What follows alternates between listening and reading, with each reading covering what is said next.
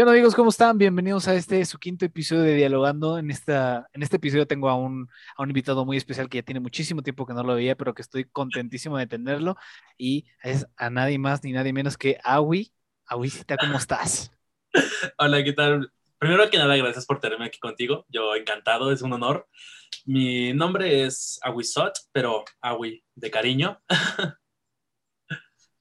¿Y qué más, Agui? Cuéntanos, ¿qué es lo que haces? Este, ¿Qué estudiaste? Ahorita, este, para los que no sepan, nos conocimos igual en el taller de actuación.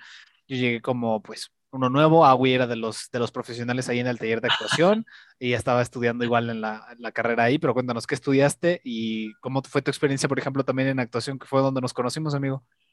Ok, bueno, primero yo estuve toda la vida estudiando desde Unitec, empecé la prepa ahí luego sentí un gran gusto por las artes todo el tiempo, pues tú me conoces.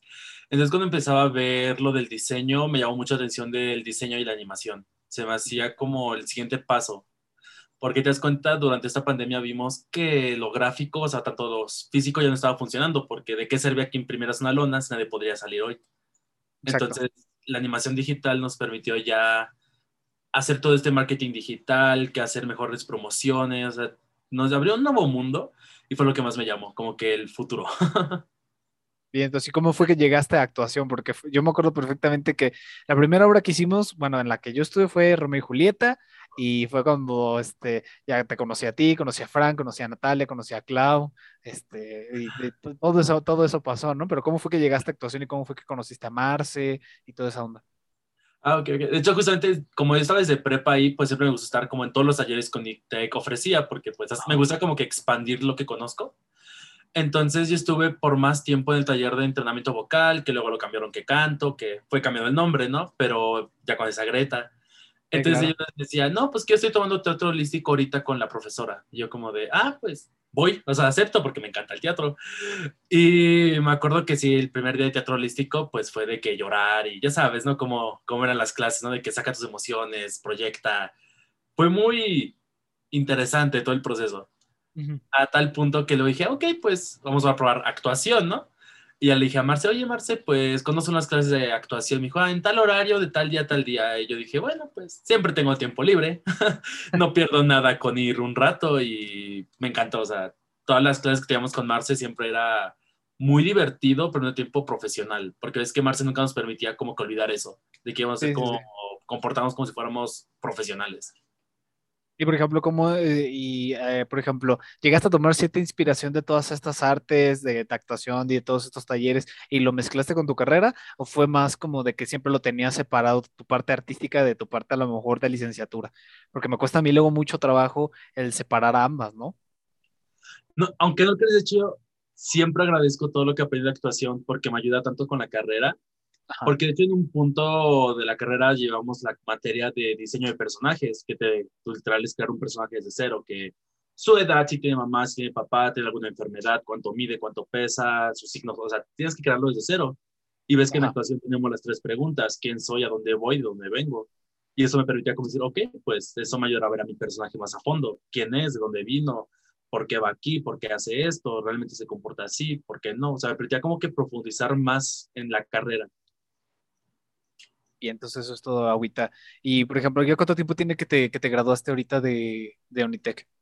Uh, justamente, corrí con suerte, me gradué hace dos años, en diciembre, antes de comenzar a toda la pandemia. Ya hace dos años. Puta, es que ya casi llevamos dos años de pandemia, ¿verdad? Se siento como si estuviéramos en pinche modo avión ahorita. Yo igual creo que estamos en vacaciones indefinidas. sí, exactamente. Y por ejemplo, después de que terminaste tu carrera, ¿qué tan difícil te, te, fue para encontrar trabajo? Porque el otra vez lo estaba platicando en otro podcast con, con Carlos, justamente. No sé si te acuerdas de Carlitos, este Otero. Este, bueno, con él tenemos ahorita el podcast de, de Todo con Confianza y haz de cuenta que estaba platicando, el, estamos platicando lo, la crisis que es este pues el no encontrar trabajo tan fácil, güey, que es ahorita. Entonces, ¿a ti cómo te fue cuando fue lo de que te graduaste? ¿Buscaste luego, luego trabajo? ¿Te diste como que un año sabático? ¿Cómo fue esa onda? Pues de hecho, luego que me gradué, lo que prioricé fue iniciar lo de la maestría, porque sabía que el título es que te lo piden para todo y a cada rato tienes que estarlo viendo.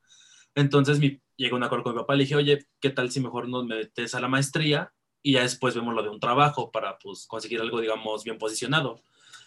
Pero lastimosamente, sí inicié la maestría, pero tuve un problema con un examen porque fue cuando inició ya la pandemia y ese examen se me marcó como realizado, pero nunca contesté nada.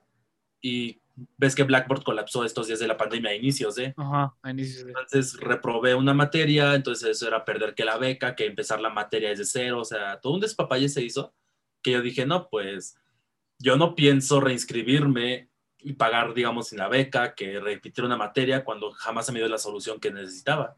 Porque mandaba mensaje que a mi profesora, al director académico, a todo mundo andaba mandando mensaje, pero nadie me respondió. O sea, hasta llamaba y todo, pero como fueron inicios de pandemia, pues yo les di como el don de la duda, ¿no? O sea, decir como de, ok, tal vez ahorita están organizando sus mentes, al rato recibe algún mensaje, pero mientras seguiré pues insistiendo. y nada, nunca se resolvió, entonces tuve que mantener eso en pausa. ¿Y ahorita qué estás haciendo? O sea, ¿estás trabajando en algo? ¿Andas este, de freelancer? ¿Qué es lo que andas haciendo ahorita? Pues de hecho, justamente cuando inició la pandemia, ya unos meses después, pues sí, la situación económica ves que afectó a todos, ¿no? Entonces le dije a mi papá, oye, pues ya no dejes de recibir tantos gastos por mi parte, voy a meterme un trabajo de rápido, ¿no? Entonces yo siempre sabía que mi inglés pues me iba a abrir como ciertas puertas. Entonces tuve que meterme a un call center.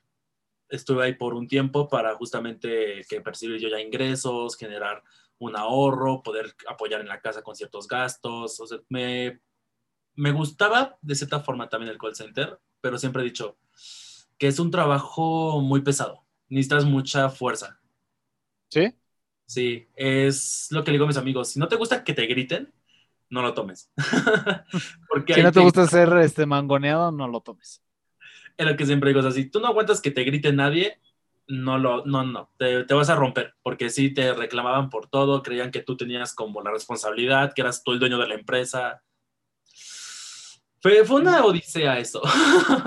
Y por ejemplo, yo ahorita que, que bueno, ya que tienes tu carrera terminada, pero que sigues teniendo todavía esta, esta afinición por las artes, ¿Quieres perseguir más las artes en ese aspecto o es más como que ahorita estás en, todavía no sé qué es lo que tengo que hacer, tengo que empezar a tantear para después de ahí empezar a ver qué onda? De hecho, justamente eso, siempre me ha encantado lo artístico, entonces es lo que más estoy buscando ahorita, qué puedo yo explotar el arte que pueda hacer. Es lo que más estoy viendo desde que hacer ya dibujos digitalmente, porque pues le sé, pero ya ver de que ves que luego dicen como de comisiones de que te dibujo como tal caricatura o comisiones de tu personaje favorito a este estilo, cosas así, ¿no? Dije, ah, pues puedo empezar con eso y si de repente hago como esos mini proyectos, igual a la par, procuro seguir expandiendo como mi conocimiento, entonces que tomo un curso de diseño digital extra, ¿no? Que para ya profesionales, que igual cosas manuales, de repente tomo cursos, que cómo usar que la resina epóxica, cosas así. Muy bien, mi agüita. Y por ejemplo, por, ejemplo, cuando, cuando fuiste creciendo y todo eso, ¿qué tanto las artes las tenías muy presentes o eras más de que a lo mejor no te dabas cuenta que, estaba, que estaban en ti, a lo mejor el arte de entretener o, o, este tipo de, artes? Porque siempre ha sido muy artístico desde que, te, alguien te conoce, yo te lo puedo decir, luego, luego ves si esta persona trae el arte por dentro en el corazón, pero cuando fuiste creciendo, ¿fue más o menos así la onda o como que lo fuiste descubriendo a lo largo del camino? Pues si le preguntas a mi papá, él dirá que yo tenía sangre de ingeniero. Porque siempre me gustaba dibujar robots. O sea, siempre estaba que, que una máquina, que no sé, yo haciendo mis ideas de científico loco, ¿no? Pero o dibujo de niños de 6 años, 7 años, ¿no? Y yo decía, no, pero es que realmente me están dando cuenta que lo artístico siempre ha estado ahí. O sea, la clave está en que dibujaba los robots, yo los diseñaba me ponía a ver que, cómo caminaban, que, cómo hacían esto. Y todo el tiempo me, basaba más en eso. Le decía a mi mamá, oye, pues que hay un curso de acuarelas, ¿puedo ir? Ah, sí, hijo, pues vamos. Oh, no, que hay un curso para tejer. O sea, para mí todo es arte. Siempre me ha encantado desde chiquito. Siempre me rodeé del arte. O sea, mi papá es arquitecto y mi mamá es ingeniera en arquitectura. Entonces, de igual forma, ellos tenían como esa percepción de y me permitían también como que explotar la parte artística. Mm, muy bien, entonces siempre estuvo ahí, nada más que y, por ejemplo, eh, ¿qué no ves que siempre hay como una crisis, ¿no? De que cuando vas a escoger tu carrera, dices, puta, ¿ahora qué hago? ¿Ahora qué hago? ¿Cómo fue tu proceso de, de, pues, de decir, ¿tenías pensado escoger otras carreras? O sea, ¿tenías pensado a lo mejor como tu servilleta que decían, no, pues a lo mejor y la actuación la voy a perseguir de lleno, o mejor si tengo una carrera que, pues, me ayude para mantenerme en cualquier caso de, de que llegue a fallar algo. ¿Cómo fue ese proceso para ti? Realmente sí fue muy complejo, no te voy a mentir. Porque ves que luego te hacen que los test de aptitudes y actitudes, que, que, para qué eres bueno, para qué eres malo, para qué sí, que no. Siempre tuve una conflictuación enorme porque jamás me daban una respuesta cerrada. Tomaba todos los test que la escuela te pedía, que de páginas, que de psicólogos, de todo, todo, todo, y me decían, ah, no, pues tienes afinidad para el área A, B, C y D, que tienes actitudes matemáticas, que tienes actitudes de esto. O sea, yo decía, oigan, pero pues necesito Sí, o sea, no me importa que, o sea, tengo afinidad a lo mejor, pero pues necesito una respuesta concreta. Ajá, yo decía como, no, pues alguien dígame, no, pues la neta, si eres demasiado bueno para esto. No, o sea, qué chido que me digan que era bueno para muchas cosas, pero en ese Claro, pero era muy ambiguo, ¿no? Ajá, ajá, exacto. Decía como en ese punto necesito saber algo exacto, porque pues no es una decisión que se pueda tomar tan a la ligera. Ajá, y por ejemplo, tú, perdón que te interrumpa, ¿y tú qué opinas de que usualmente siempre a nosotros, a, que un chavo a los 18 años esté decidiendo algo tan importante como lo que es su carrera? ¿Tú qué, tú qué opinas acerca de eso? ¿Crees que sí es la edad correcta como para empezar a, a tomar esas decisiones o sientes que a lo mejor debería ser un poquito más adelante? Yo te diría que sí y no. ¿Por qué? A ver, cuéntame, ¿por qué no? Yo es que me encanta platicar con cada persona que me topo y hacerme amigo de todo el mundo. conozco mucha gente que de repente me dice, no, pues yo desde que tengo memoria siempre quise ser que ingeniero, o sea, me ha tocado gente que dice, yo estaba seguro desde que nací que iba a hacer tal cosa. Y igual hay gente como yo que dice, no, que tengo tanta afinidad para X cosa, o que yo soy bueno para esto, y se empiezan a confundir. Claro. Entonces yo digo, los 18 años sí están bien, pero tal vez se han de aplicar más metodologías para que la gente pueda tener una decisión más clara. Ya no solo como el típico test, o sea, ves que luego te dicen como de que pues vamos a hacer una práctica de ir a tal área, ¿no? Pero yo siempre he dicho, pues solo tomar una clase muestra no te permite saber todos los matices de una carrera que vas a tener. Porque a mí, ¿qué me sirve ir a una clase de dibujo y decir, ay, no, pues dibujé mal el rostro de una persona, pero en la carrera voy a aprender otras cosas que me van a gustar más? O sea, siento que se va a haber más opciones de aprendizaje para saber qué te conviene o qué quieres realmente. Siento que a lo mejor tendrías que tener una, una idea mucho más profunda de lo que es la carrera, ¿no? Porque, por ejemplo, regresando un poquito a actuación, quieras o no, cuando estábamos con Marce nos hacía sentir como profesionales y tenías más o menos una idea clara de cómo iba a ser, de cómo se tratan los tiempos, de cómo es el proceso de crear toda la obra, de los ensayos y todo eso. Entonces ya de ahí cada quien determinaba si jalabas o no. Porque también es una carrera, no es una carrera tan fácil, al igual que esta, ¿no? O sea, siempre son mucho más complicadas. Por ejemplo, me, me, he encontrado con muchas de estas temáticas porque muchos jóvenes eh, como que hay, hay, no sé si has escuchado el podcast de Se Regalan Dudas.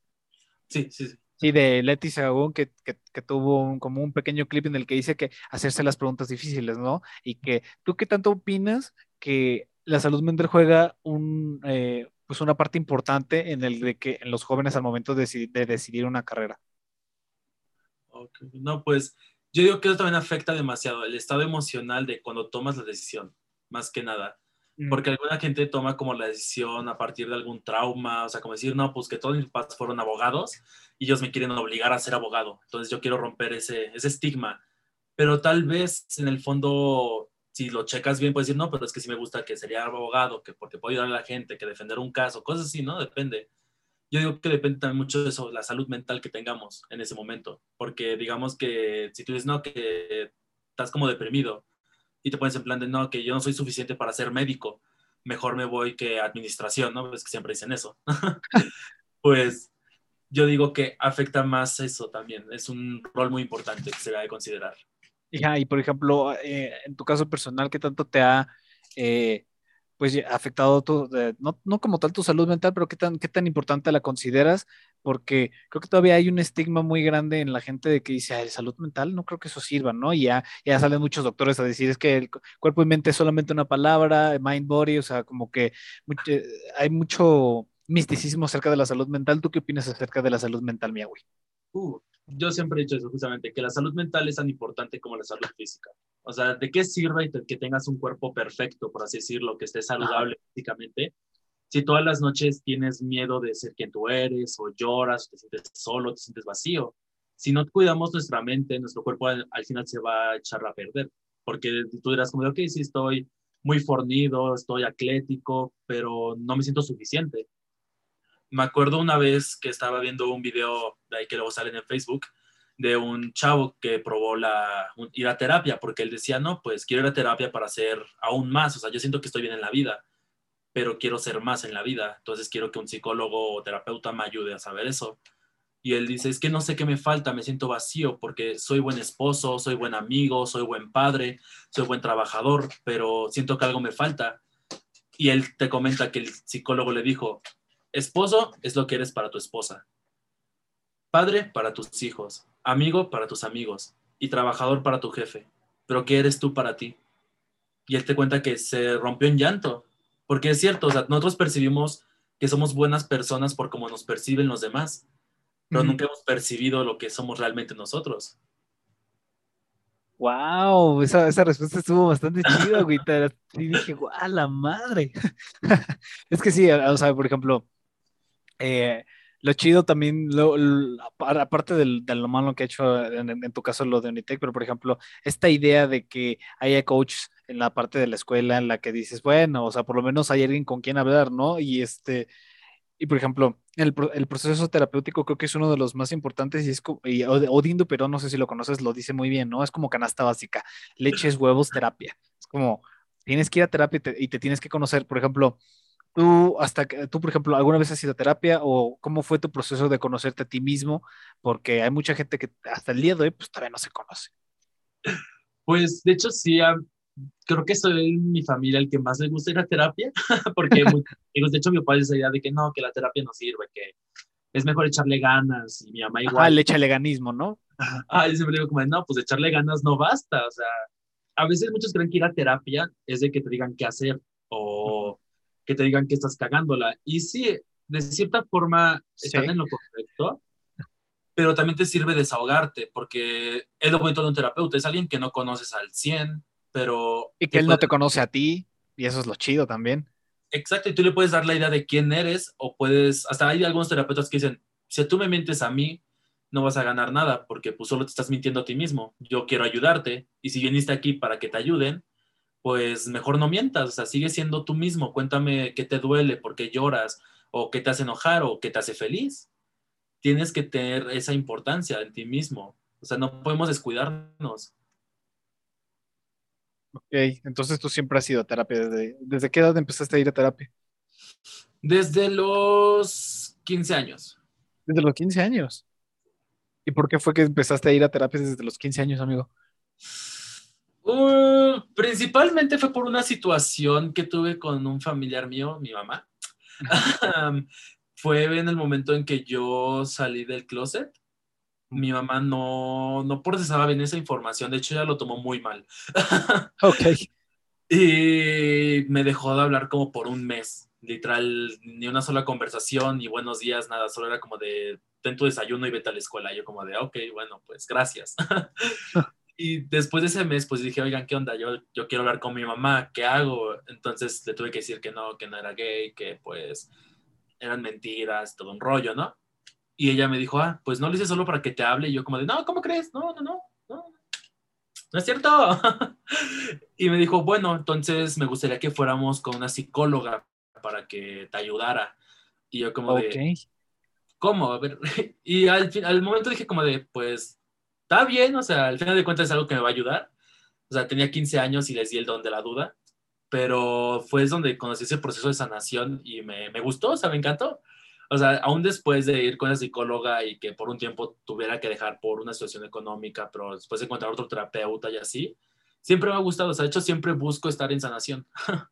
ok, y por ejemplo, eh, en esta situación de, de, salir del closet y todo eso, ¿qué opinas tú de que esta época es como en la que más expresión de, género, en la, que mayor expresión de sexualidad se está viviendo. ¿Crees que hasta cierto punto está bien o hasta cierto punto también tenemos que empezar a relajarnos y empezar a, sí, obviamente hablar de sexualidad y todo, pero eh, pues a un nivel mucho más tranquilo? ¿Qué es lo que opinas tú de eso? Yo siempre he sido muy abierto en esos temas, entonces por eso a mí nunca me da miedo, con mis amigos siempre les hablo, o sea, cuando me preguntan como cosas, me dicen como, no, es que tengo algo que mi pilín, no sé si voy a ir con un médico, y le digo, o sea, ¿tienes algo en tu pene? Me dice como de, pues sí, digo, pues dile así, o sea, es lo que siempre he dicho, ¿por qué tenemos como que cubrir... Los tabús, ¿no? Ajá, los tabúes de como de, ah, no, Por ejemplo, cuando vas a alguna tienda de abarrotes o algo así y pides como las toallas sanitarias, algunos tienen la costumbre de guardarlas en una bolsa negra para que nadie vea. Y yo digo, pues, ¿por qué ocultar algo que sabemos que le pasa a las mujeres? O sea, es dejar como esa libertad de que la gente no tenga miedo de... O sea, a mí me gustaría ver o idealizar un mundo en el cual puedas hablar de estos temas sin sentirte como de, ay, no, y si le digo que pues tengo una infección o que tengo esto, o sea, no, o sea, el punto es de que te sientas cómodo con quien eres, porque hay cosas que no controlamos, o sea, una mujer no puede controlar su periodo. Ah, Entonces, sí. entonces que la gente llegue como de, no, es que ¿por qué? Que las toallas sanitarias no, que, que un tampón o que, que qué feo que usen esas cosas. Como de, pues oye, ellas tienen que usarlas porque es un proceso biológico, no pueden como decir, hoy no menstruo. Sí, es algo parte de su naturaleza, ¿no? No es, es como pedirte que a nosotros los hombres deja de producir espermas, pues no es como que podamos decirle a nuestros testículos, ay, sí, ya voy a poder, ya. Ajá, exacto. Sabes que está la vasectomía, pero tu cuerpo sigue produciendo espermas. O sea, son cosas que no podemos controlar y que la gente continuamente dice que sí podemos, pero ellos buscan controlar nuestras decisiones. Por ejemplo, lo, Ok. que, lo que pasa mucho eso de, de como me preguntaste igual, de que la expresión de género, que la orientación sexual de cada persona, yo siempre he dicho que mientras la otra persona sea feliz con él mismo, no tendríamos por qué juzgarle. Ok. Y siempre eso luego cae en un área muy gris que la gente toma para criticar o decir, ah, bueno, entonces si yo soy feliz haciendo tal cosa, pues ¿por qué me critican? Es donde tienes que tú también aprender a tener como valores y una buena moral con las personas. O sea, no puedes, la típica con la gente trans, ¿no? Que dicen, ah, pues yo me identifico como mujer y quiero que me traten como mujer cuando biológicamente, técnicamente sería un hombre, ¿no? Y ves ese tipo de comentario, ah, no, pues yo me identifico con un helicóptero Apache. Es como de, ¿por qué toman a burla el sentimiento de otra persona? O sea, ellos nacen sintiéndose en un cuerpo que no es de ellos. Y es feo sentirse atrapado en un cuerpo que no es tuyo. O sea, no sé si alguna vez en algún punto de tu vida, alguno de los oyentes o a ti te ha pasado, que te ves al espejo y no te reconoces. Dices, pues, ¿quién es esta persona? ¿Quién estoy viendo aquí? Porque yo no creo que así sea yo. Eso es una lucha que también tiene la gente trans muy seguido y les da luego miedo expresarse. Hay gente que dice, no, pues que a mí no me gusta la ropa de hombre y me gustaría salir que con falda, que con ropa más femenina. Y les da miedo por las críticas, por lo que le van a decir, por si le gritan cosas. Yo siempre he dicho, pues hazlo al final de cuentas. Y se quedan como de, oye, pero ¿y si me pasa algo en la calle o me gritan o me, me agreden? Yo les cuento como experiencias propias, porque yo igual soy de que, pues si quiero hoy usar una falda, lo haré. Si quiero hoy usar una blusa, lo haré. Porque yo he dicho, la vida no es para tener miedo a expresarte, es ser tú mismo todo el tiempo. Y sí me han dicho de cosas y sí me han agredido, me ha pasado de todo. Y mucha gente me dice, oye, ¿y no piensas detenerte en algún punto por tu salud física o mental? Algo así. Les digo, no, porque yo no quiero vivir con miedo y no quiero, pues, si me llegara a pasar algo, porque es que también hay muchos homicidios en la comunidad LGBT, bueno, hacia la comunidad, Ajá. por Fíjate que hasta eso no lo sabía, amigo. O sea, yo me había quedado más con que, por ejemplo, todo lo de los feminicidios y todo eso que tanto, pero no, no me había, no había visto como tal el panorama de que incluso a, a la comunidad LGBT eh, hay incluso muchos homicidios. ¿Cómo, ¿Cómo es eso? ¿Nos puedes platicar un poquito más acerca de eso? Sí, claro que sí. Pues normalmente se de- denominan crímenes de odio cuando ya se cataloga como el factor principal que justamente fue por el sexo o su expresión de Ajá. género. Normalmente pasa muy seguido que en personas trans, que en personas queers, por su vestimenta más que nada. Y siempre son hombres los que atacan a este grupo. Tipo de, no, pues eres hombre, dícete como hombre. Y les, yo siento que ellos sienten como una frustración de que busquemos como romper el sistema. Y pues a veces solo buscan como agredirte a tal grado que no lo vuelvas a hacer, pero la típica de que de tantos golpes tu cuerpo se rinde. Ah, Ok. Oye, por ejemplo, volviéndonos un poquito más a tu proceso, por ejemplo, los platicaste, ¿no? De que, este, le platicas a tu mamá, tu mamá como que te deja de hablar y después le dices, no, mamá, estoy bromeando, no es cierto. ¿Cómo fue también, por ejemplo, eh, cómo fue después eh, tu proceso acerca de eso, de que después fuiste al psicólogo, después ya dijiste, dijiste, no, y sabes que le tengo que contar a mi mamá lo que soy porque es, es horrible estarte mintiendo sobre lo que no, lo que no eres? Y también cómo fue el proceso con, con tu papá, ¿Fue- ¿lo tomaron bien, lo tomaron mal? ¿Y tú cómo, tú cómo te sentiste al respecto cuando pasó todo eso? Ah, ok, ok. Pues con mi mamá volví a salir del closet, o sea, yo salí del closet dos veces. Ah, la segunda vez sí fue ya estando como en prepa, porque sí dije, no, es que yo no soy así, o sea, yo no, nunca me ha gustado sentirme atrapado. Yo siempre he dicho, pues la vida, como ya lo he dicho varias veces ahorita, la vida es para ser tú mismo y sentirte libre. Entonces yo pensé, bueno, mi mamá tal vez como ya tuvimos esta plática antes, ahorita un año después podría ya tomarlo un poquito mejor, ¿no? Y sí, le dijo, llama, pues venir a mi cuarto, se sentó y yo me puse a llorar porque tenía mucho miedo. y ya le dije, oye, pues quería hablarte sobre mí. Me dijo, ¿qué pasó? Dijo, ¿me estás preocupando? Le dije, pues nada, pues de mi sexualidad. Me dijo, ¿qué? ¿Que eres gay? Y le dije, pues sí, mamá, pues me gustan los chicos y es algo que no puedo negar, o sea, no es como que me esté forzando a hacerlo. Y ya medio lo fue procesando, aún seguimos como que sanando esa parte porque aún malinterpreta ciertas cosas de la comunidad o de lo que yo quiero hacer con mi vida. Ok.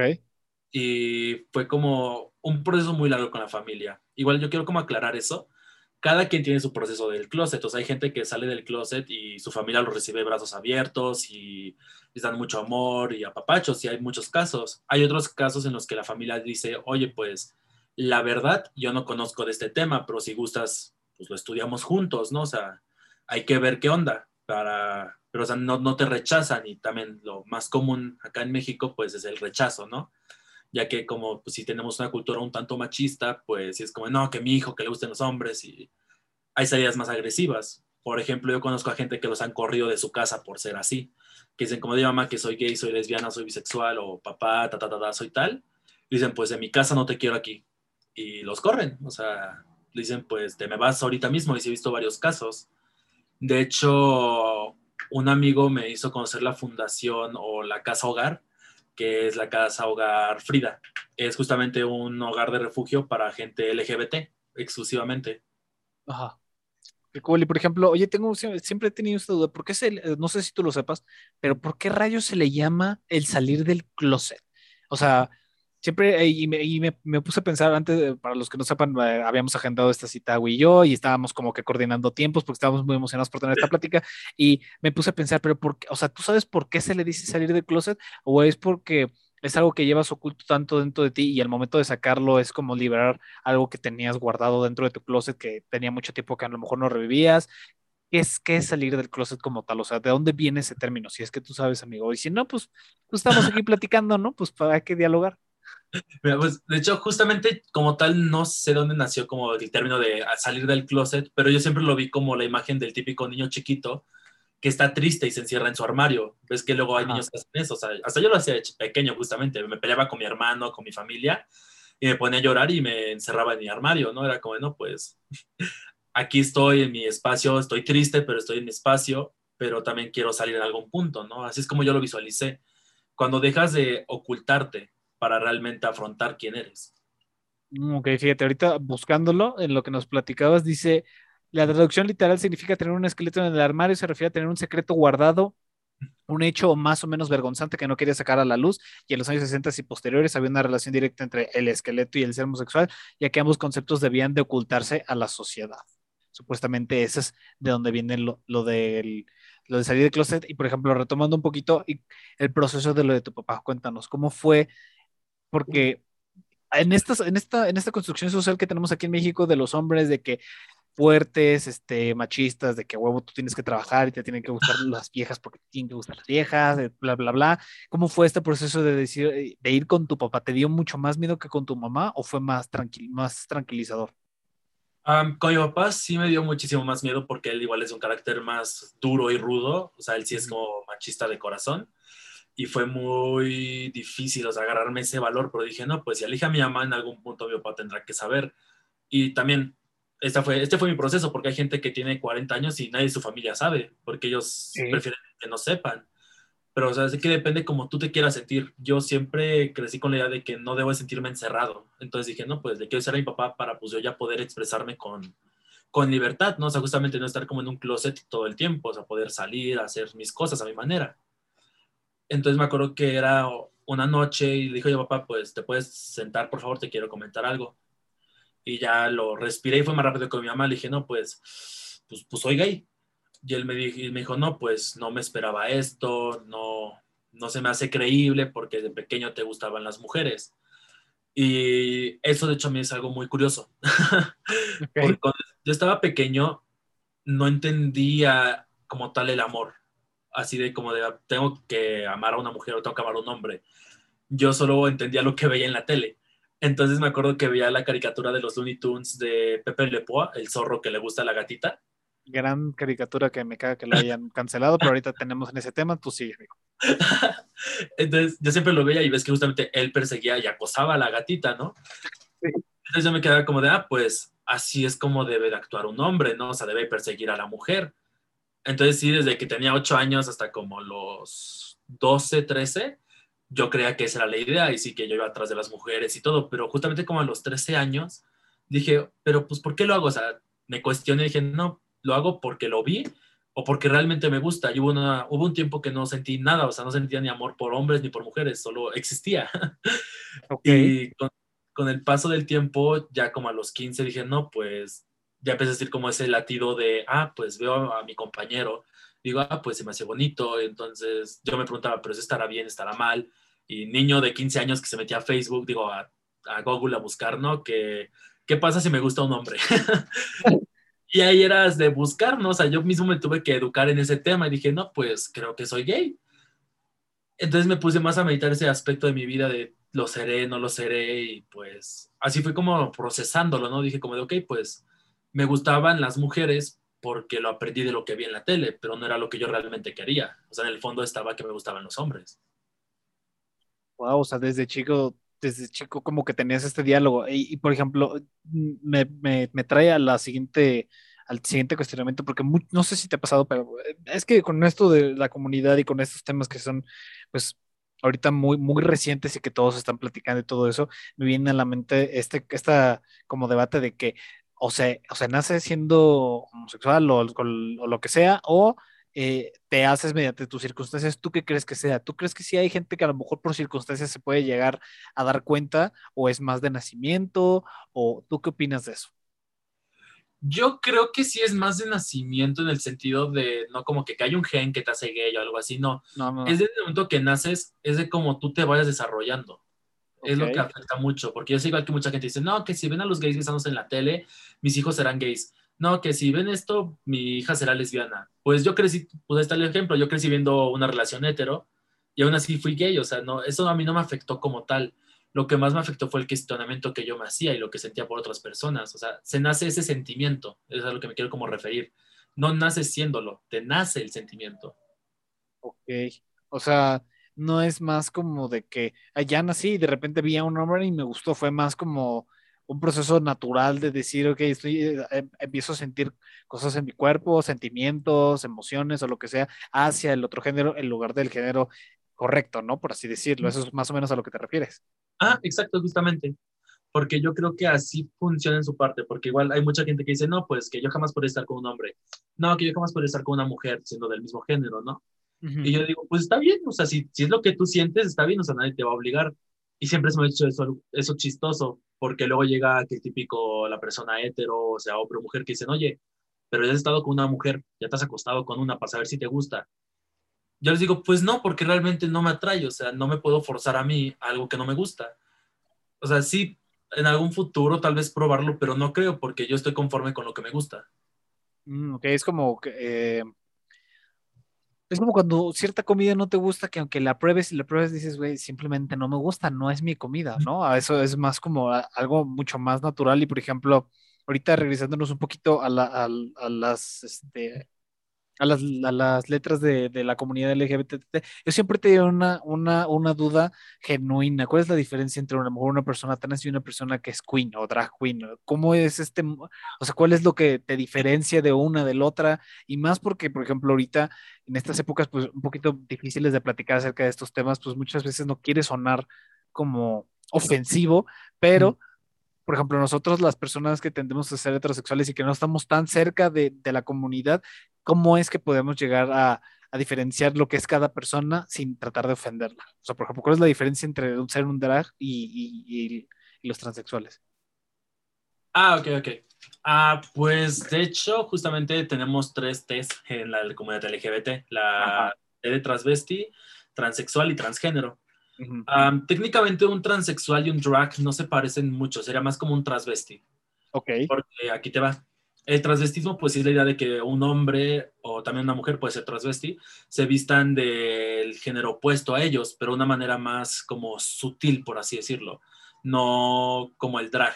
O sea, el drag justamente nace, esa sí me la sé, nace a partir de la frase de dressed as a girl de las obras de Shakespeare, porque en el teatro antiguo no se podría permitir que las mujeres actuaran, entonces los hombres se tenían que vestir de mujeres, entonces a un hombre vestido de mujer se le decía drag ya con el paso de oh. los años fue evolucionando el drag a esta idea de exagerar todo. O sea, drag ya no solo significa dressed as a girl, ya es como exagerar facciones de una mujer. Por ejemplo, te das cuenta cuando ves una drag siempre tiene como que boobies enormes, ¿no? O sea, nunca veremos una, una mujer con boobies así de grandes o con pelucas enormes o con maquillaje gigante. Eso no es como normal en una mujer.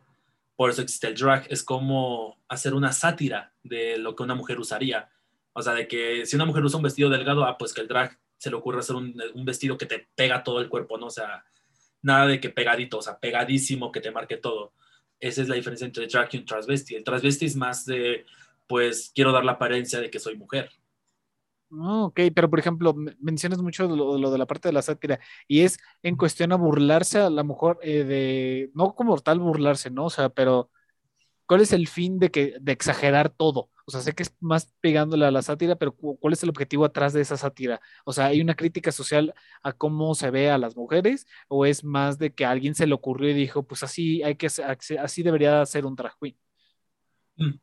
De hecho, justamente que uno que esa pregunta, en la comunidad drag hay como muchos estigmas aún. O sea, y dentro de la comunidad LGBT, o sea, pero en la comunidad drag hay muchos estigmas de eso. Porque algunos sí lo hacen como la idea original era eso, burlarte de los estándares de belleza que ponían hacia las mujeres. Es como decir, ah, pues que la mujer tiene que usar delineador suave, ¿no? O sea, muy delgado. Ah, pues una drag le vale madre si se pone el delineador más grueso que se le ocurra. Ah, no, que una mujer no tiene que usar tanto maquillaje, pues nosotros usamos kilos de maquillaje es como burlarte más de los estándares, no tanto de la mujer. Es como burlarte de, ah, no, que una mujer debe tener una cinturita chiquita. Hay drag queens que se ponen corsets súper chiquitos, así diminutos, para tener una cinturita chiquita, con el afán de esa idea, como de burlarte de cómo una mujer debería de verse idealizada por la sociedad. Es más como una crítica a la sociedad. Mm, ok, ok, suena bastante interesante. Y por ejemplo, platicando acerca de, de, muchos de los estigmas, ¿Cuáles, a, qué, a qué estigmas te refieres dentro de la comunidad? O sea, todavía hay muchas cosas que se deben de todavía revolucionar, incluso dentro de la comunidad, todavía aparte de, eh, de, lo fuera de la comunidad, ¿o a qué te refieres con eso?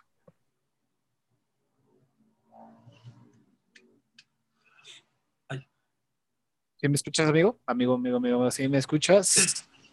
Samu. Perdónenos amigos, tuvimos una pequeña falta, falla técnica ahorita aquí en el internet, pero ya estamos de vuelta, estamos aquí con Aguisita y estábamos platicando. Aquí estamos platicando y ya se me olvidó porque como... estigmas. Ah, sí, sí, los estigmas, sí, nos ibas a platicar acerca de los estigmas que, existen dentro de la comunidad. Ok, ok, pues los principales estigmas que yo he visto, pues siendo parte de esta, es de que aún hay mucho machismo aún dentro de la comunidad LGBT. Por ejemplo, hay mucha gente que dice, siendo gays, lesbianas o lo que tú quieras, dicen como, no, si es un gay, te dice, no, que a mí me gustan los hombres que se ven como hombre, no me gustan afeminados, no me gusta que se maquille, yo soy un hombre, me gustan hombres, cosas así, ¿no? Ok. Eso es como muy machista, creería yo, o sea, luego le decimos heteronormados, ¿no? Porque parece gente hetero de, ay, es que no entiendo por qué los gays tienen que vestirse así, o por qué tienen que actuar así, o hablar así. Yo, yo siempre he dicho que, pues, si de por sí ya estás dentro de un grupo de minoría, que somos la comunidad LGBT. ¿Por qué atacarnos entre nosotros? O sea, estamos aquí, hemos sufrido cosas parecidas. Creo que sería justo que aprendas a respetar si pues, tú quieres que te respeten, ¿no? Porque otros dicen como de, no, que... De hecho, yo tengo un amigo que igual es gay y él me decía, es que a mí no me gusta ir a la marcha porque no me gusta lo que hace, no me representa, no, no esto, ¿verdad? Y yo siempre le decía, bueno, tal vez no te guste lo que otro gay, lesbiana, bisexual haga, pero a fin de cuentas, la marcha, el motivo es de que vean que estamos aquí, o sea, de que pues no, tenemos una lucha continua y aún tenemos esa lucha dentro de la misma comunidad. Ok, y por ejemplo, ¿no crees que sea más de que, por ejemplo, antes, pues como tú dices, ¿no? Es que yo ahorita, por ejemplo, a la comunidad como tal, ya no, ya no lo veo tanto como una minoría, yo lo empiezo a ver más como una mayoría porque obviamente no es, la, no es la misma visión que a lo mejor alguien que está dentro, alguien que está fuera, ¿no? Pero la visión que yo tengo es de que em, empieza a dejar de ser una minoría para convertirse en una mayoría y siempre la mayoría va a haber una, una diversificación de todos los, de, de, opiniones, de gustos y de lo que sea. Y no crees que sea eso más lo que está pasando de que, oh, ok, o sea, ahorita como más gente empieza pues a salir del closet técnicamente, a hablar más de la sexualidad, de los no binarios, de que este de que el otro le da más espacio a que venga más gente con otros ideales como la gente que eh, heteronormado, por así decirlo, de que dice, es que a mí no me gustan los hombres que se maquillan o esto, esto y el otro? Mm. Pues de hecho sí, igual, yo sé que estamos creciendo, yo aún siento que es una minoría que justamente está agarrando fuerza para convertirse en, pues ya no una minoría justamente, pero se están generando microminorías ahorita mismo, por lo que digo, como está diversificando tanto, y hay un grupo de gente que dice, no, pues somos una comunidad que debemos aprender a respetarnos, ¿no? Y dar este amor que nos hizo falta, cosas así. Y hay otros que dicen, no, pues yo estoy de acuerdo con la gente hetero que nos pasamos de lanza por vestirnos así, no mamen, vístanse mejor, vístanse como hombres, cosas así. O sea, no estamos teniendo una lucha interna. Ok. Entonces lo que... Ah, no, no, termina, termina. No, tú, tú, tú, tú, eres el invitado, tú habla lo que tú quieras, amigo. Ah, es lo que yo siempre he considerado somos un grupo que ha sufrido, o sea, todos hemos sufrido por algo. Tal vez haya gente que a su salida del closet haya sido más fácil, ¿no? Pero tal vez haya sufrido que un abuso o algo así. Tenemos un dolor compartido. No entiendo por qué ocasionarnos más dolor si es que ya tenemos uno.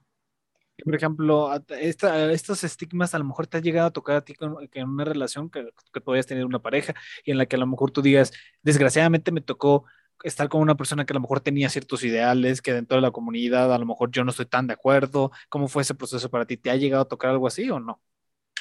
sí, de hecho sí me toca toparme con mucha gente así, que luego, digamos, me conocen físicamente, ¿no? dicen como de, ah, pues no se ve tan femenino. Y se quedan como de, ah, no, pues me agradas mucho, hay que conocernos más y todo. Y de repente, ya sabes, whatsappeando o algo así, les digo, ah, dame un momento, me voy a maquillar, ¿no? Que me voy a un show drag o algo así y me dicen como, ¿cómo? ¿Que te maquillas? Y digo, pues sí, me gusta, o sea, volvemos con el tema de que me gusta el arte, ¿no? digo, pues eso como una expresión artística, pues no veo por qué no hacerlo, si me gusta lo voy a hacer. Se como, no, es que pues eso es para mujeres, tú eres un hombre, yo me quedo como de, pues sí, pero creo que a ambos nos gusta chupar verga, no veo cuál es la diferencia si me pongo maquillaje o no. ok. Y por ejemplo, este, ya es que me hiciste reír y se me olvidó la. perdón, perdón, la, perdón. La, ¿Cómo se llama la pregunta? o sea, pero. Caramba, ya se me olvidó la pregunta. Ya ves, Agüita siempre me hacías reír. Este. Y por ejemplo, en esos casos, ¿tú qué has hecho? Porque me imagino que debe ser bastante difícil, ¿no? Porque es como. Te, te desilusionan en el primer instante de decir, puta, este cabrón ya.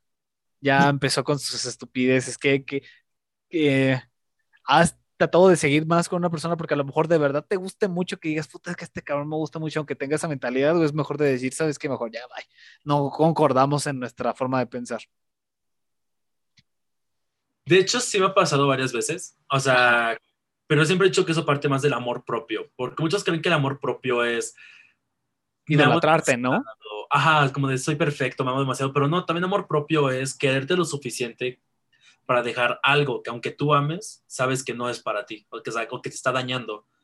Yo a veces cuando me tocó ese tipo de gente, pues trato de hablar con ellos mínimo una vez, digo, oye, pero pues ¿por qué ves esto? No, o sea, tampoco busco cambiarle su forma de pensar, pero mínimo lo que quiero provocar es de que se pongan a meditar por qué piensan así. Les digo, oye, ¿tú piensas así porque tú realmente lo consideras así o por cómo tú creciste? Porque hay mucha gente de la comunidad LGBT que creció en casas machistas y aunque sean pues, gay, bisexual, lesbiana, trans, crecen siendo machistas. Claro. Entonces, digo, pues tú te has puesto a cuestionarte eso, o sea, te has desconstruido para realmente saber si este eres tú el que está hablando o es lo que te enseñaron lo que está hablando.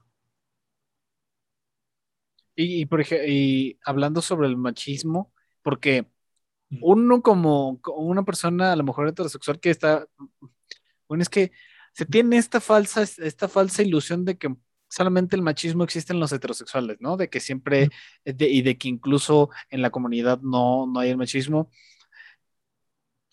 Mm, déjame pensar cómo lo puedo decir. O sea, el machismo es una, es una mentalidad que traemos arraigando principalmente aquí en México desde hace mucho tiempo. ¿Tú crees que es así de fuerte como para que impacte incluso a, usted, a ustedes en la comunidad? ¿O, o, qué, tú qué crees que está detrás de, de toda esta mentalidad del machismo? Pues yo sí creo que es algo que todos tenemos. O sea, es lo que yo siempre he dicho. Tal vez de pequeño yo puedo, por ejemplo, decir, no, que yo tampoco quiero maquillarme, ¿no? Yo tampoco quiero esto. Pero con el tiempo te vas descubriendo a ti mismo. Y es lo importante, que te hagas las preguntas correctas a ti. Decir, ¿soy machista porque me lo enseñaron o soy machista porque quiero? Ok. Porque te digo, me ha tocado gente, por ejemplo, también en el caso de las lesbianas, hay algunas que dicen, pues a mí no me gustan las lesbianas que parecen hombre, yo quiero una mujer, no, no me gustan las que se ven más hombre que mujer. Yo siempre he dicho, bueno, o sea, está bien, pero pues no agredas a otra persona porque es así, o sea, yo respeto que a ti no te gusten los hombres cafeminados o que las mujeres un poco masculinas, pero pues respeta, o sea, ¿cuál es el plan de decir, no, pues es que me cagan, cagan esto, nos dejan mal? Yo digo, pues es que al final de cuentas somos una comunidad con una mucha diversidad que tendremos, o sea, va a haber que machistas, que de todo. Ok, y por ejemplo, no sé si te ha llegado a tocar ver de que hay esta práctica y hay este como este meme de la masculinidad frágil, ¿no? De que la típica novia quiere maquillar al novio, de que le quiere poner sus uñas de colores o bla, bla, bla, ¿no? Y que muchos se quejan de él y que dicen, ay, es que pinche masculinidad frágil. ¿Tú qué opinas acerca de eso? Yo considero de que como hombre a lo mejor yo en mi caso, por ejemplo, si mi novia me dice, oye, me quiero, quiero que, este, que te maquilles nada más para verte cómo te veías, yo no tengo tanto problema, ¿no? Porque, pues, X, ¿no? Pero, por ejemplo, las uñas, a mí no me gusta el tener pintas las uñas. ¿Por qué? Pues porque nunca me ha gustado, es como te las uñas largas, no me gusta, ¿no? Pero el que te digan esto de masculinidad frágil, ¿tú qué opinas acerca de eso? ¿Tú crees que sí hay muchos hombres que tienen masculinidad frágil y por eso no lo hacen? ¿O es más cuestión de gustos? Porque yo le tiro más a los gustos, pero pues ya sabes que cualquiera, este, o sea, puede variar, ¿no? Es que ahí sí depende mucho la argumentación que te den, o sea, en el momento, porque, por ejemplo, yo tengo un amigo que es hetero y una vez íbamos a ir a de un viaje a Cancún, ¿no? O sea, todos a festejar y así divertirnos un tiempo. Y le decimos todos, oye, ¿por qué no te llevas una falda? ¿Por qué no te, o sea, pues, es más relajante una falda? Hasta estoy uso faldas y es la cosa más refrescante del mundo. Okay. Entonces él se queda como, no, pues es que no soy mujer y yo siempre he creído que la ropa como tal no tiene un género, tiene una confección, ¿no? O sea, sí puedo decir, ok, esta confección es más femenina, esta es más masculina, pero no es como que la ropa diga, soy hombre, úsame como hombre, ¿no? O sea, pues no. Ok, sí, pues sí. Entonces siempre he dicho que la masculinidad frágil es tanto como tú te percibas, o sea, si tú crees que pintarte las uñas te hará mujer, o sea, solo porque te pintes las uñas, ¿te vuelves mujer? Y tú dices, no, es que no lo voy a hacer porque pues, yo no soy niña y eso es para niñas, ahí sí se ve como más una masculinidad frágil. Pero tú te llegas en plan de, oye, pues es que a mí no me gusta que me maquillen, no me gusta pintarme las uñas o que el pelo largo X cosa, también es respetable porque sí, también tú puedes decir, a mí no me gusta, pero si otro hombre lo hace, está bien. Pero ya se ve como la masculinidad frágil en sentido de, no, es que no entiendo por qué los hombres hacen esto. Es que, pues, un hombre con rímel, un hombre con las cejas pintadas, ¿para qué no? Y ves que hasta se usa el término de metrosexual, ¿no? Un hombre que cuida su apariencia, pues, demasiado, y lo ven como ya, ay, es que es metrosexual, pero se ve más joto que nada. Y, por ejemplo, ahorita que, dices este joto y todo eso, mm, ¿cómo lo podría poner? Eh, ustedes en la comunidad, ¿qué, ¿qué tanto se sienten ofendidos acerca de que, por ejemplo, muchos heterosexuales llegan a utilizar estas palabras como cuando dices, como cuando dicen, es que lloras como niña. ¿Me explico? O sea, para ustedes, ¿qué tanto les llega a ofender eso de que a lo mejor una persona diga, qué joto, pero no refiriéndose más a, a, ustedes de decirle, de ofenderlos, pero que puede tornarse ofensivo para ustedes en la comunidad? ¿Tú cómo lo tomas todo eso? Ah, yo siempre he dicho, por ejemplo, yo justamente a todos mis amigos gays o lesbianas, todos siempre digo J, Joto, soy Joto, o sea, Jote, todo. Porque justamente crecí con ese insulto, o sea, me decían, no seas maricón, no seas una niña, no seas Joto. Entonces yo dije, bueno, es como con la comunidad negra. Ves que el niga no lo puede decir una persona blanca, pero entre ellos sí se puede decir, porque ellos se apropiaron de ese insulto para hablarse entre ellos. Es lo mismo que estamos haciendo. Yo estoy tomando ese insulto que antes tomaban para agredirme y hacerlo algo que ya no me puede doler. O sea, si a mí me dicen como de, es que eres un pinche joto, le digo, ah, pues qué chido. O sea, pues yo también sí soy. Ajá, es como, pues, sabes ver. Es que lo sabes identificar, ¿no? Ajá, es como de, wow, pues, o, también cuando te dicen como, es que estás gordo, o es que eres un pinche gordo. Yo digo, ok, pues qué chido que sepas usar adjetivos y puedes ver, ¿no? O sea, pues no hablemos de obvio. Exacto, es lo que siempre he considerado. Entonces, a mí sí me molesta cuando lo usan para ofender, cuando dicen, ay, es que es un pinche maricón porque no sé esto. Y a veces le digo a mis amigos, oye, pues no digas eso. Ay, es que tú sabes por qué lo digo. Es que de que no sea cobarde, le digo, sí, pero pues la gente gay, lesbiana no es cobarde. O sea, si vieras por lo que pasamos, no es... De hecho, es todo lo contrario. Ajá, no, no estamos siendo cobardes de lo que hacemos o creemos. Es lo que siempre he dicho. A mí, cualquier persona me puede decir joto mientras sea con respeto. No que lleguen como de, ah, es que eres un pinche joto. Ahí digo como de, ok, no, pues, bájale. ok. Oye, y ahorita que dijiste, me, quedé con mucho de que dijiste que les dices joto, jota o jote. ¿Viste el video de la chava del lenguaje inclusivo? Que se ofende porque le dicen compañera, le dicen compañera y le, que le dicen compañera. ¿Qué es lo que tú opinas del lenguaje inclusivo? ¿Crees que está bien? ¿Qué opinas de que la RAI muchas de las veces ha querido como que, pues, no tomarlo en cuenta? Este, ¿Crees que es una lucha sin causa? ¿Crees que a lo mejor es mucha gente que se está quejando nada más por quejarse? ¿Tú qué es lo que opinas, amigo? Yo respeto mucho el lenguaje inclusivo. De hecho, cuando conozco a una nueva persona, le, yo sí le pregunto sus pronombres, como de, oye, ¿puedo saber tus pronombres antes de seguir? Pero si antes no le hago esa pregunta, uso puro pronombre neutro, que la X o la E, para evitar como ese conflicto, porque siempre he dicho que es digno respetar como la otra persona quiere ser que le hable. Porque es, por ejemplo, ¿Tú cómo te identificas? ¿Como hombre, mujer? O sea, me estás preguntando. Sí, sí, tú, tú. Ah, ok, no, pues sí, como hombre. Ok, entonces imagínate que yo te empiezo a hablar como si fueras mujer. Mm, te sentirías incómodo. Como de, oye Samuel, pues tráeme esto, mujer, tráeme esto, chica, tráeme, o sea, que te empieza a tratar como una mujer a ti. Tú dirías como, no, pues oye, yo soy hombre, trátame como hombre, ¿no? Por así decirlo. Bueno, es que también dependería del contexto, porque si, por ejemplo, de repente nos vemos y me dices, oye, tráeme esto, y me dices chica, a lo mejor diría, bueno, pues me lo estás diciendo porque hay confianza o lo que tú quieras, ¿no? Y no es como que me molestaría. Entiendo por qué otros hombres sí a lo mejor digan así, pues, ¿por qué me está diciendo mujer? Que no sé qué tanto. Ah, o ves que luego hombres metaleros que le dicen como de señora, dicen como de no, pues que soy hombre, o cosas así, o sea, que les empiezan a decir como de señora, señor. no es por, por, ser culero, pero es que sí da mucha risa que a veces pasa eso. Ah, pero, y se, ofenden, se quedan como, no, pues que soy hombre, hasta te hablan, ves que hasta sacan la voz más gruesa, ¿no? Dicen como, no, soy hombre, señora, o cosas así. Es lo que yo siempre he dicho, es importante preguntar los pronombres de otra persona, porque es sentirlo cómodo y no, no te quita nada. Y yo sé que mucha gente utiliza que el lenguaje de señas, que es más inclusivo, que el braille, pero no es lo mismo, no podemos comparar algo diseñado para gente con una discapacidad a algo de gente que no se siente cómodo con ciertos pronombres. O sea, si a una persona trans que ya no, o sea, que transicionó de hombre a mujer, le sigues diciendo hombre, pues él no se sintiera cómodo porque él dirá, no, pues yo ya soy una mujer, por favor, refiere Trátame como una mujer. Exacto. Entonces, mucha gente dice, no, que la Real Academia Española dice que no existe o que son chingaderas o cosas así, ¿no? Yo siempre he estado en contra de la RAE en este sentido. La lengua es un constructo de la sociedad. Tenemos, para la sociedad. Exacto, o sea, va cambiando entre culturas. Por ejemplo, si escuchas a una persona de la comunidad LGBT hablando, o sea, digamos, dos gays hablando juntos, usaremos diferentes modismos que ustedes no entenderían. O sea, si digo la, y la que soporte, que dé, ella, eso, mamona, cosas así como que no las entienden. Es nuestro lenguaje creado.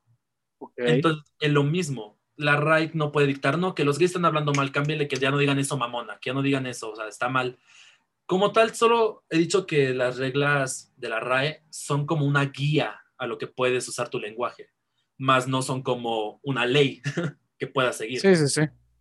Sí, aparte porque, por ejemplo, muchas de las palabras que en día hoy usamos, hace 20, 30 años ni siquiera es como que existía, ¿no? Es más de el lenguaje de barrio, el lenguaje que, se utiliza eh, coloquialmente dentro de la sociedad, porque, y técnicamente, y esto es un punto que, sí, que sí lo doy, eh, pues el español nos fue impuesto técnicamente. O sea, no es como que nosotros en nuestras tierras antiguas hablábamos español, hablábamos otras siete, siete idiomas. ¿Cuántos idiomas hablábamos antes? Creo que eran siete u ocho por ahí. Siete u ocho, ¿no? Parecido, más o menos por ahí, ¿no? Entonces, el español no se nos fue impuesto, ¿no? Eh, y en ese, en ese punto sí lo doy, pero por ejemplo, eh, ¿Qué, qué, opinas obviamente de esto? Pero de que, por ejemplo, a mí no me termina de encantar el cómo suena el L o el L, como que lo siento muy ambiguo, pero, por ejemplo, me gusta mucho esta pregunta de que, que tú haces, ¿no? De decir, oye, ¿sabes qué? ¿Con qué pronombre te gustaría? Y yo lo que trato de aplicar es decir, ¿sabes qué? Pues, ¿cómo te gusta que te digan? Y mejor dime cómo quieres que te guste que te digan y mejor así te digo y así nos evitamos problemas, ¿no? Pero aún así, tienes como que notas que podrías decir, a lo mejor esto podría mejorar el lenguaje inclusivo o que se quede eh, en esa ambigüedad de decir L o ella, o es que nada más me sé esos pronombres. Yo, nada más me sé esos pronombres. No, pues igual está la sustitución de la E con la X, como, o sea, en lugar de decir como compañere, es como compañerex, o sea, todex, o sea, buscas como hacer eso, o sea, enfatizar la X como si fuera algo neutral. Ok. Yo digo que sí está bien como está, o sea, igual la lengua, te digo, va evolucionando, porque tú mismo lo dijiste, o sea, antes no hablábamos como ahorita, o sea, justamente puedes ver un ejemplo sería el inglés británico al inglés americano. Es inglés, es pero inglés al fin de cabo. Y se ha modificado, es lo mismo, o sea, el lenguaje inclusivo puede evolucionar. Y yo entiendo que está bien justamente que alguna gente diga, no, pues a mí no me pueden obligar a que les hable así, o creen que todo lo tenemos que cambiar la E o la X, ¿no? De vez que parece que hablan como idioma F, ¿no? sí. y todo, o sea, yo digo, no, o sea, esa no es la idea, o sea, no es de que queramos cambiar todo con X o con una E, solo queremos que los pronombres te enfoques en eso, o sea, si yo te digo, pues, me identifico como mujer, dime ella, por favor, o cosas así, dime señora, dime chica, dime jovencita, cosas así si te digo que no tengo pronombres tal, o sea, si soy que la X, ¿no? Te digo, soy Ajax, pues dime, no sé, si siquiera busques un pronombre, o sea, solo háblame con mi nombre si gustas, como de, oye, Agui, ¿cómo estás hoy? O sea, cosas así, buscar como esa zona media también. Ok, y por ejemplo, ay, ya hasta se que se me olvidara porque todo lo que dices está interesante. Este capítulo pareció más entrevista que podcast porque yo nada más estoy preguntando y preguntando, pero es que genuinamente tenía mucha curiosidad y por eso lo quise tener de invitado aquí a Agui porque pues como ya lo vieron Agui súper abierto, no sé qué tanto. Y este, y por ejemplo, ya sé que digo mucho, por ejemplo. Eh, es que sí, de repente la otra vez vieron el podcast y me dijeron, es que dices mucho, por ejemplo. Sí, lo digo mucho. Eh, es que se me, fue, se me fue la pregunta. Tenía una pregunta que así que dije, híjole, esta está buena y ya se me olvidó. Estábamos platicando acerca de que, pues sí, ¿no? Básicamente es preguntarle, es empezar a adoptar esta nueva forma de preguntarle a las personas cómo te gusta que te digan, ¿no?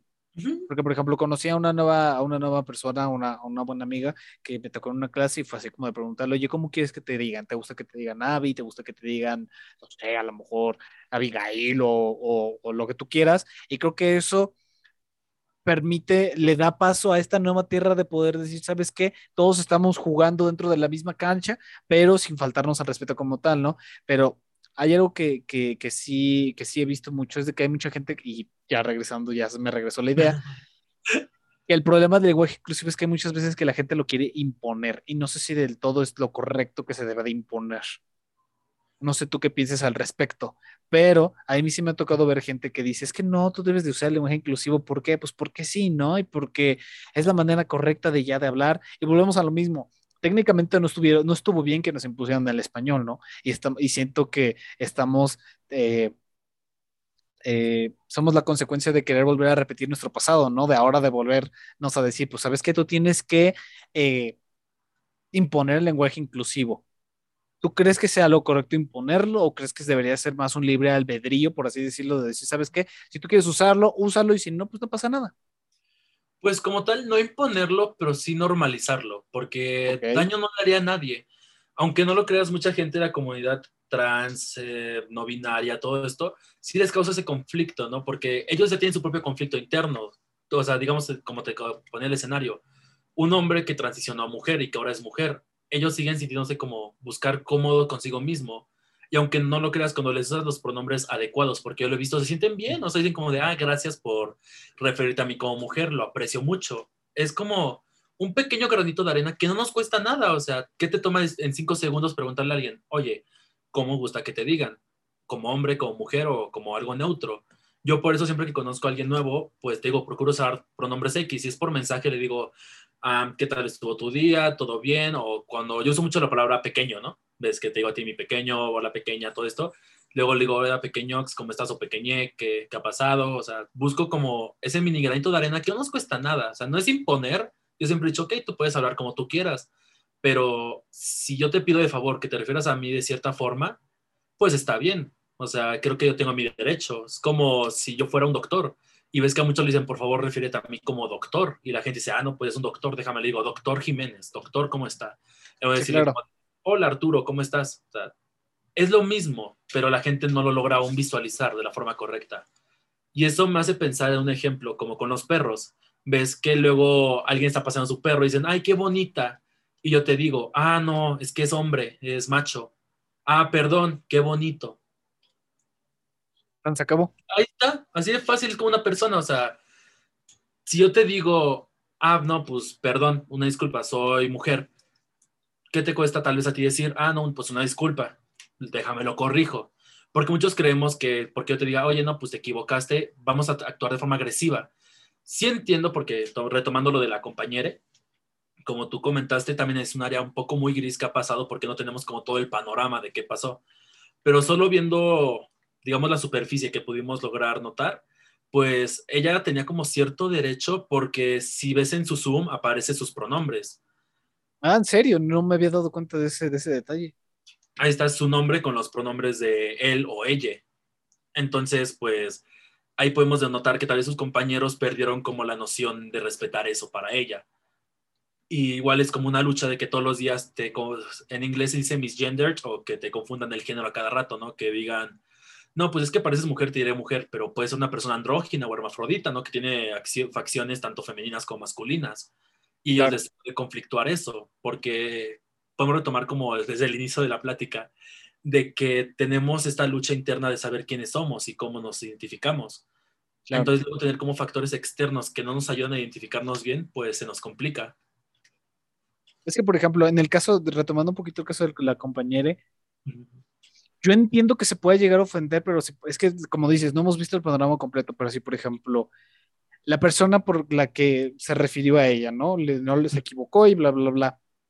¿Tú crees que había razón para a lo mejor haberse puesto como se puso o sientes que también fue una exageración? Que a ver, o sea, está bien, si está, si, ella se sintió mal, está bien, ¿no? Y nadie se está, o sea, está mal que, no, que mucha gente se haya burlado, e inclusive yo también me, llegué a reír, porque puede llegar a ser muy gracioso, ¿no? Pero, ¿hasta qué punto crees que fue un poquito exagerado o crees tú que no fue para nada exagerado de que se haya puesto como se haya puesto? O sea, de a llorar y de quejarse y bla, bla, bla. Pues como tal, no lo veo exagerado. O sea, puedo, digamos, partir del punto de una frustración, porque tú lo has visto, ¿no te ha pasado que de repente te sientes muy frustrado por cualquier cosa y alguien te dice la más pequeña cosa, o sea, ni siquiera como, saliendo un poco del tema de como la identidad, ¿no? Ajá. Que estás muy enojado y de repente tu mamá te dice algo, ¿no? Te critica algo y es como la gota que derrama el vaso. Claro. No sabemos cuánto su vaso ya estaba lleno. Entonces, digamos que esa confusión de su género que le han dicho como de compañera, haya derramado el vaso, que dijera, no, o sea, ya estoy harta, porque no me, me, dicen por lo que yo quiero que me digan? O sea, por favor, díganme compañere o compañero, o sea, por favor, es lo que yo puedo percibir. Sí digo que tal vez llorar estuvo mal, pero podemos partir a partir de la idea de que pues ella estaba tal vez en un punto de quiebre, ¿no? Estaba ya muy frustrada de que la confundieran. Y por ejemplo, ¿qué piensas eh, acerca de toda esta prontitud que ahorita está hablando ahorita más, un poquito más de redes sociales, ¿qué piensas acerca de esta prontitud que, que, que, estamos teniendo, de este approach de que las cosas deben de ser rápido, de que las cosas, de que empezamos a ser ya muy impacientes gracias a las redes sociales, porque todo lo tenemos rápido, a la mano? Y muchas de las veces, yo ahorita pensando en lo que, lo que nos platicabas y dije, pues puede que a lo mejor y sea un proceso demasiado lento y más, demasiado largo el que mucha gente, principalmente la gente más adulta que por ejemplo tú y yo, se adapte a, utilizar estos pronombres, a, a, ser un poquito más ambiguos y preguntarle a las personas, oye, ¿cómo te gusta que te digan? Bla, bla, bla. ¿No será también que también por eso los cambios ahorita los esperamos demasiado rápido por las redes sociales? ¿O tú qué opinas acerca de eso? Mm, yo creo que las redes sociales se han impactado mucho esto como la distribución, pero siempre creo que también distribuyen más una desinformación.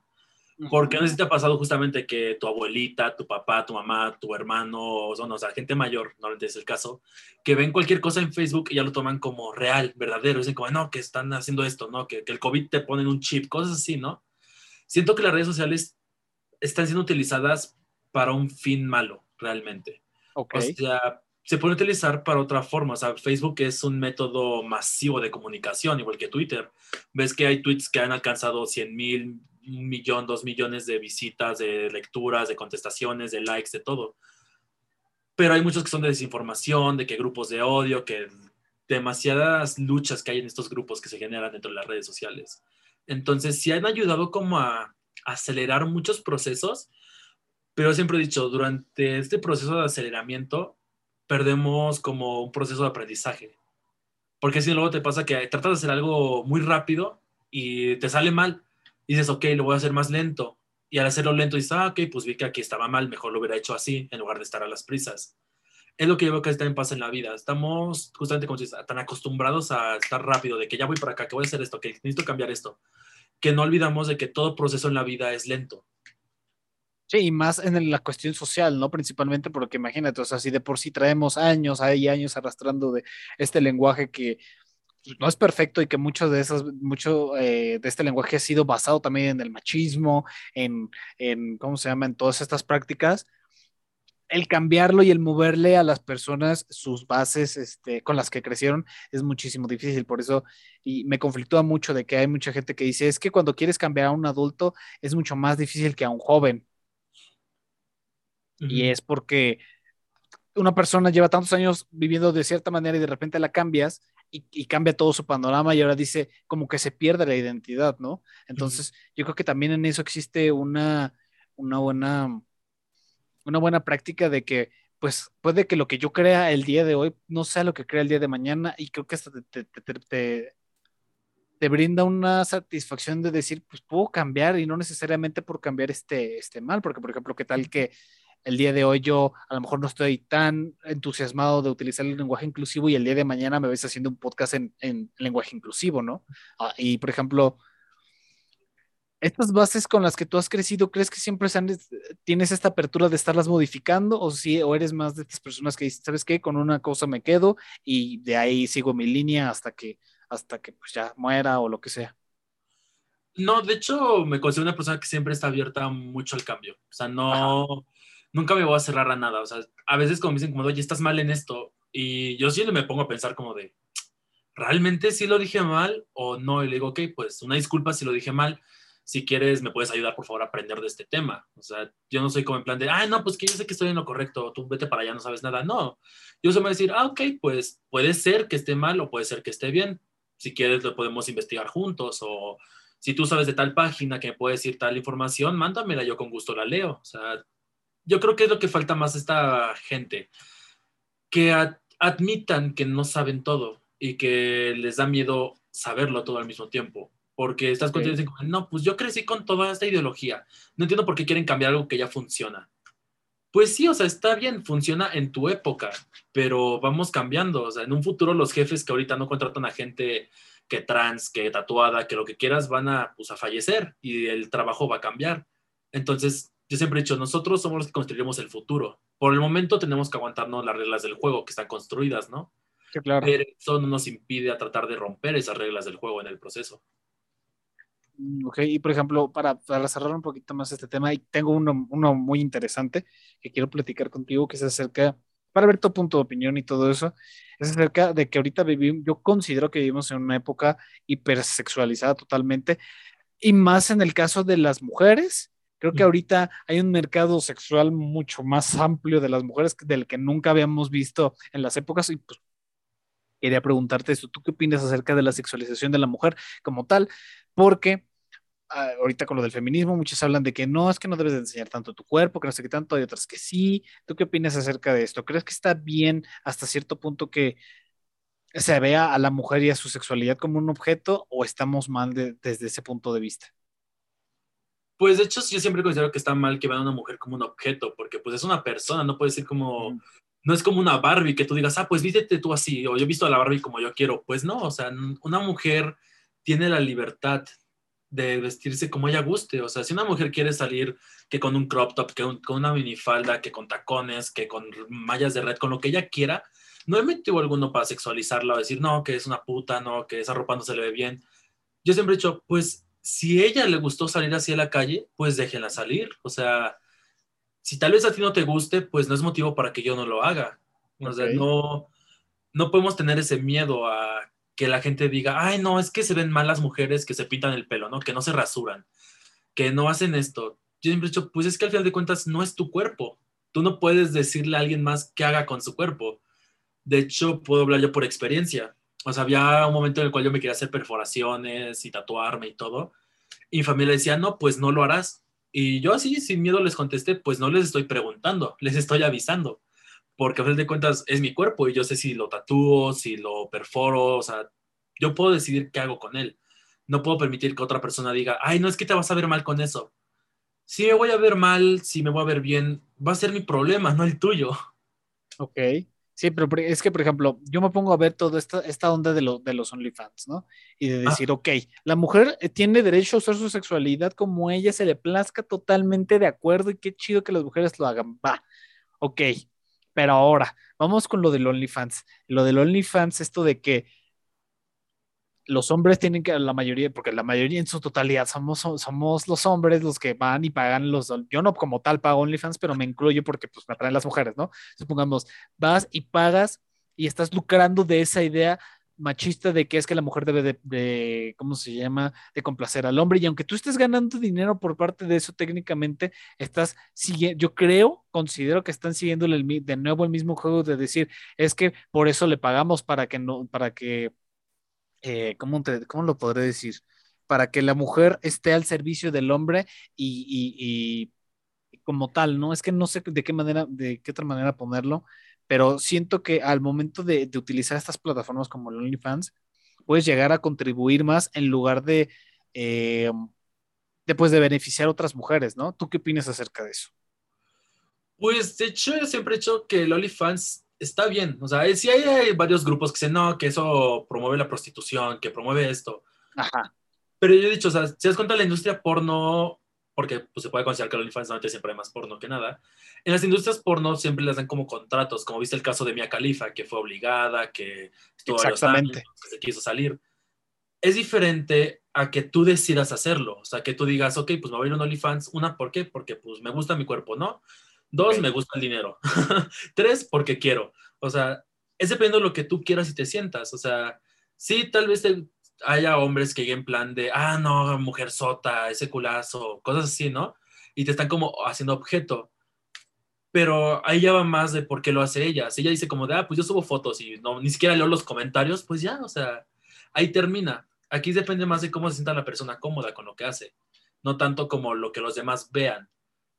Ok, es que por ejemplo, pues, la industria del, pornográfica, pues la mayoría es dedicada hacia el placer del hombre, ¿no? Y también está este diálogo de decir, eh, pues las mujeres también necesitan placer y tienen de, a lo mejor, este, pues empezar a enfocarse más en eso, ¿no? Y probablemente lo estén haciendo, pero...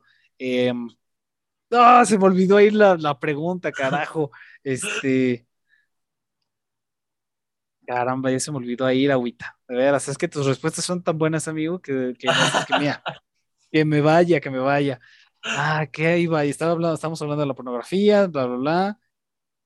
Perdónenos, amigos, que están escuchando este podcast, pero se me fue totalmente la pregunta de nuevo. Este. Era acerca sobre la sexualidad, era acerca del placer de la mujer.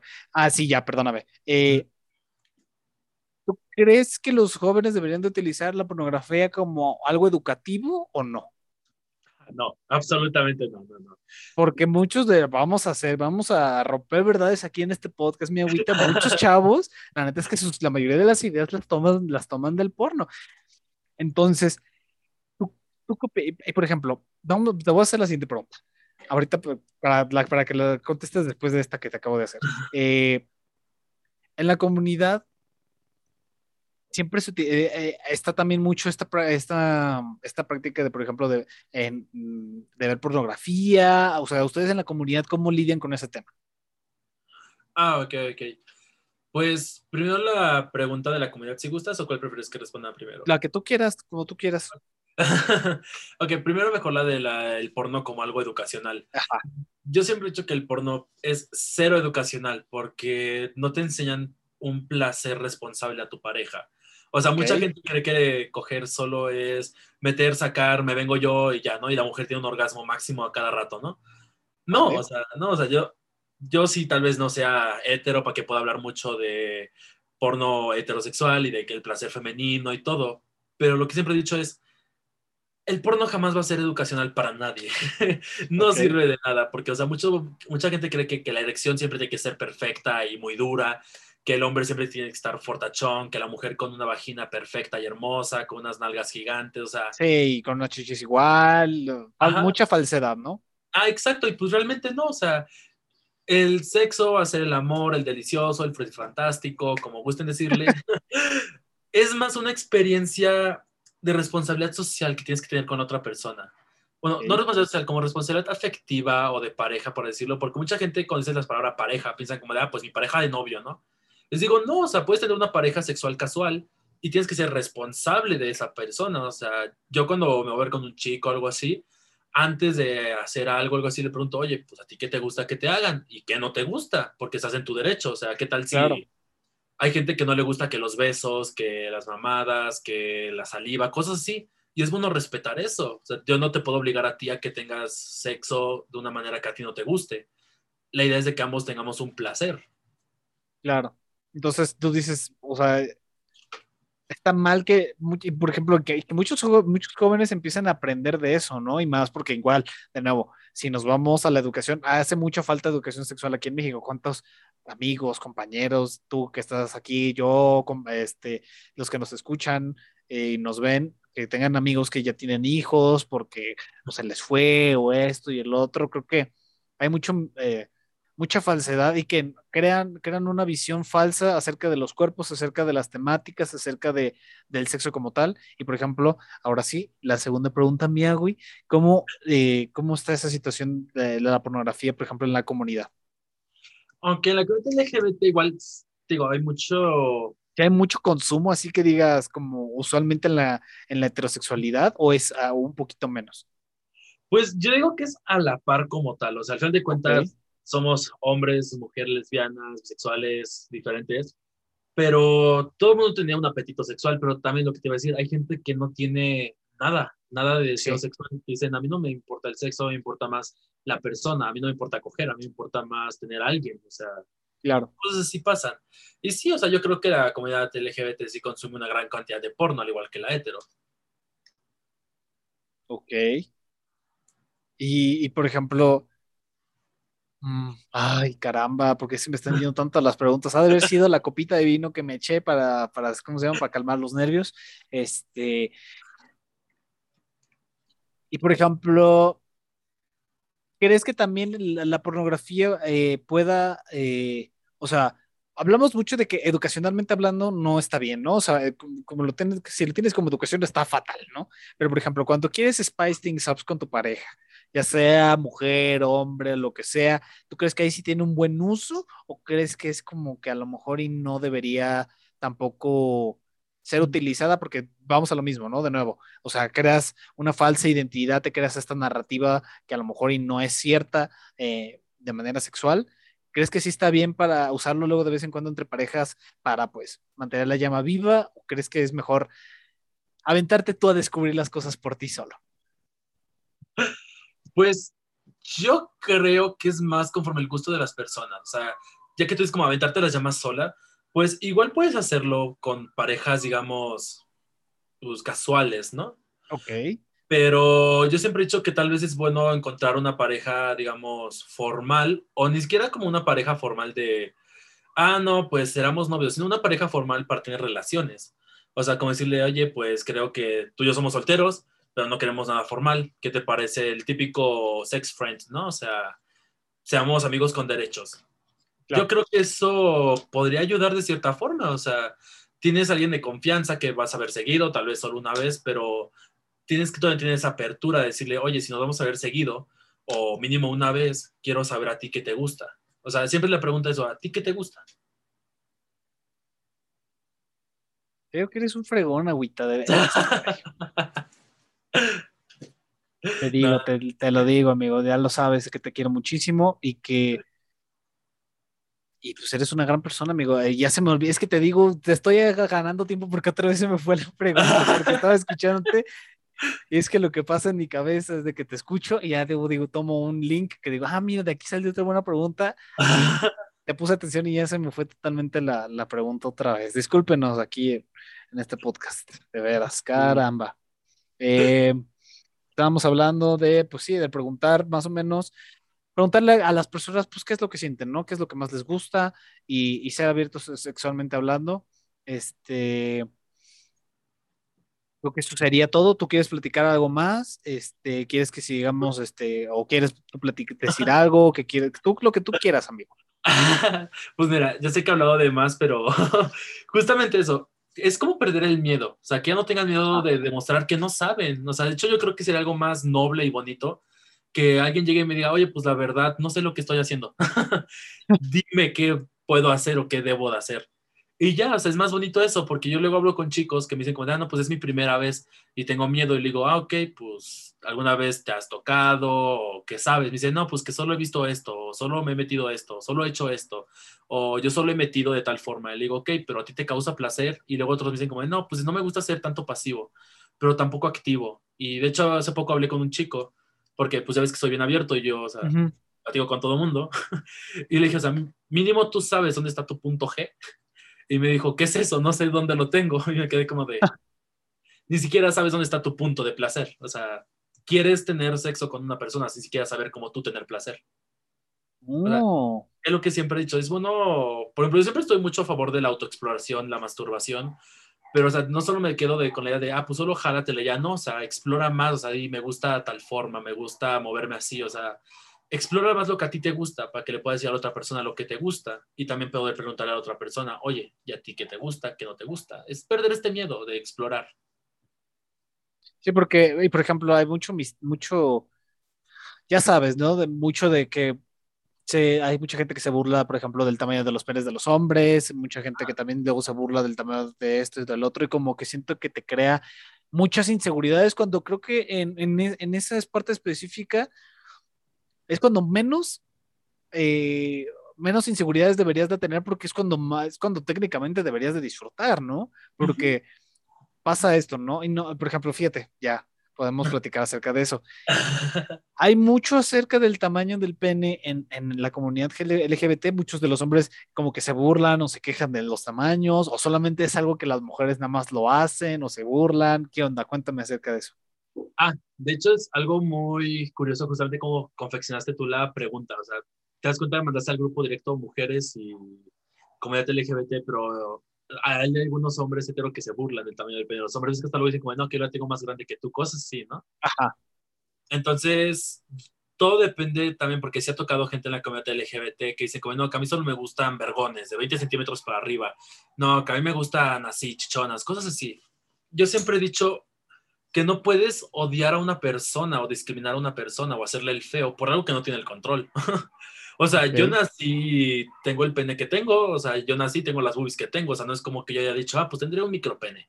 Ah, no, pues tendré una vergota, o sea. Sí, no es algo que pides, es algo más genético. Ajá, es algo que no puedes controlar y es chistoso que te compleje algo, algo que tú no tienes control de. O sea, que tú digas como, ah, no, pues tengo un pene pequeño, tengo un, o tengo un pene muy grande y no me gusta. O sea, cosas así. No puedes como acomplejarte por algo que tú no controlas es como decir, bueno, pues es con lo que nací, tal vez a ti no te guste, pero no hay motivo de ofensas. O sea, es lo que siempre he dicho, y creo que se retoma una parte de lo de los hombres afeminados y que no les gustan o cosas así.